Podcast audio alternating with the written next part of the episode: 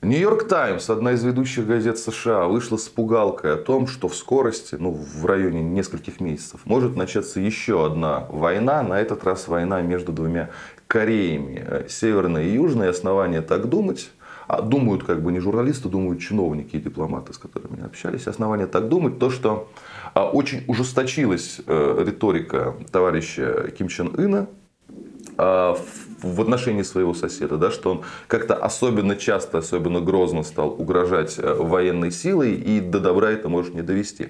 Но вообще, знаете, вот анекдот старый есть, да, что э, а на седьмой день индеец Орлиный Глаз заметил, что у сарая, э, куда их заперли, нет одной стены. Но вот я его почему вспомнил? Потому что заметить некое обострение на Корейском полуострове да, можно было даже из космоса на этот раз. Почему? Я имею в виду не только испытания новых э, ракет, да, ракет новой формации, которые провели северные корейцы. Не только там, естественно, не его не спутник-шпион, якобы первый, который они запустили, а то тут большое архитектурное событие. В Пхеньяне, в столице Северной Кореи, снесли огромный монумент. Реально огромный. Его из космоса можно было засечь. Это так называемое арковое соединение. Там две кореянки стоят, э, вместе держат щит с очертаниями единой Кореи. Стоял он на проспекте воссоединения. Этот проспект вел э, и ведет пока еще из Пхеньяна вот как раз на границу с югом. То есть, несмотря на все свои конфликты вечные, да, хронические, а, у Кореи э, была договоренность, что так или иначе не двигаются к объединению, да, что оно будет мирным, добровольным, т.д. Но главная цель корейского народа – это вот воссоединение.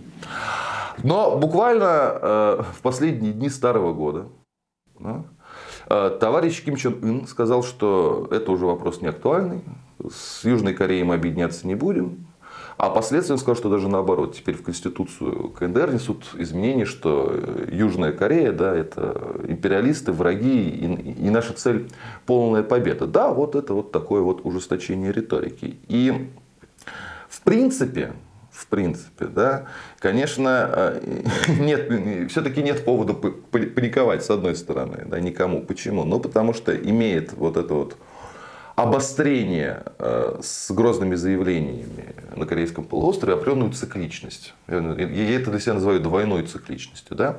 Первое неприятное, это когда у Северной Кореи заканчиваются ресурсы, еда, год неурожайный, топливо заканчивается, да, тогда они начинают делать грозные заявления, испытывать ядерное оружие, ракеты, да. Но, в общем, это такая форма торга, чтобы какие-то сня... сняли санкции, чтобы какие-то грузы пустили, дизель, те же самые продукты и так далее. Это одна цикличность. Есть другая цикличность, которая зависит от Южной Кореи.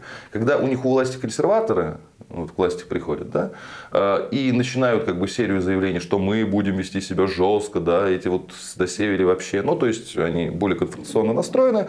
А на севере начинают на это реагировать, да, это же говорят, да, они сами как, как бы козлы, империалисты, сволочи, и не нужны нам, мы как бы самодостаточная страна и сделаем больно всякому, кто посмеет нас обидеть. То есть эта цикличность присутствует.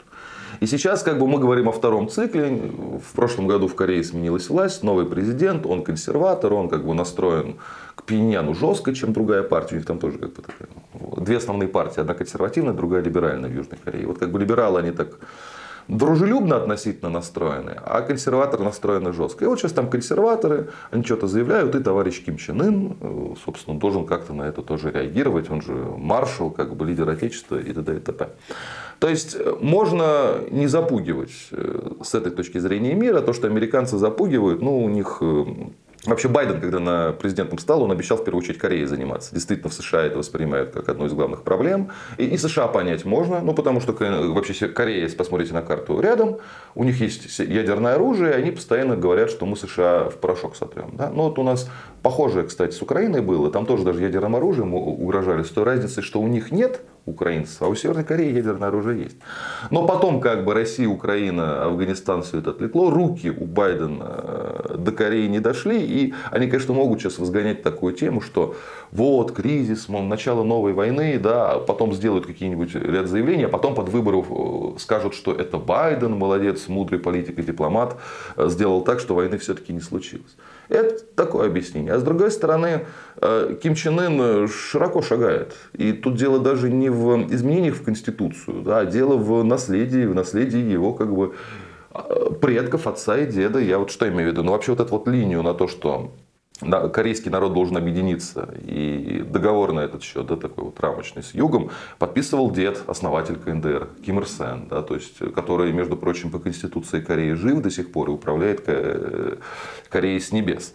И, то есть, его внучок, скажем так, вот всю вот эту вот политику, эти заветы Ким Ир Сена взял как бы в один день буквально и скомкал. А арку, которая исчезла, да, то есть, там не было такого, что вот мы сносим арку, она просто была и исчезла после слов Ким Чен Ына.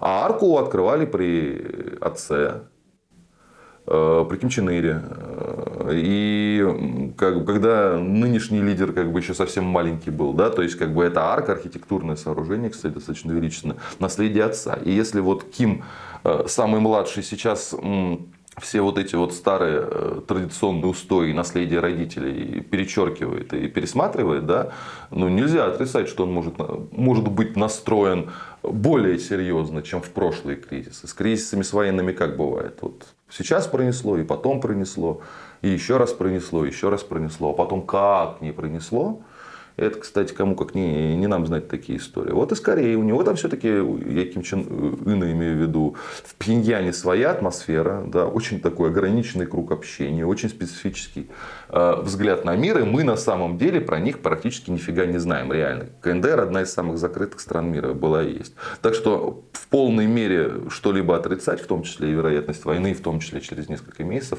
ну, с чистой совестью нельзя. Да, скорее всего, будет как обычно, но иногда, иногда история преподносит сюрпризы, в том числе и неприятные. Ведь уже было такое в, Северной, в Корее, когда одна часть нападала на другую.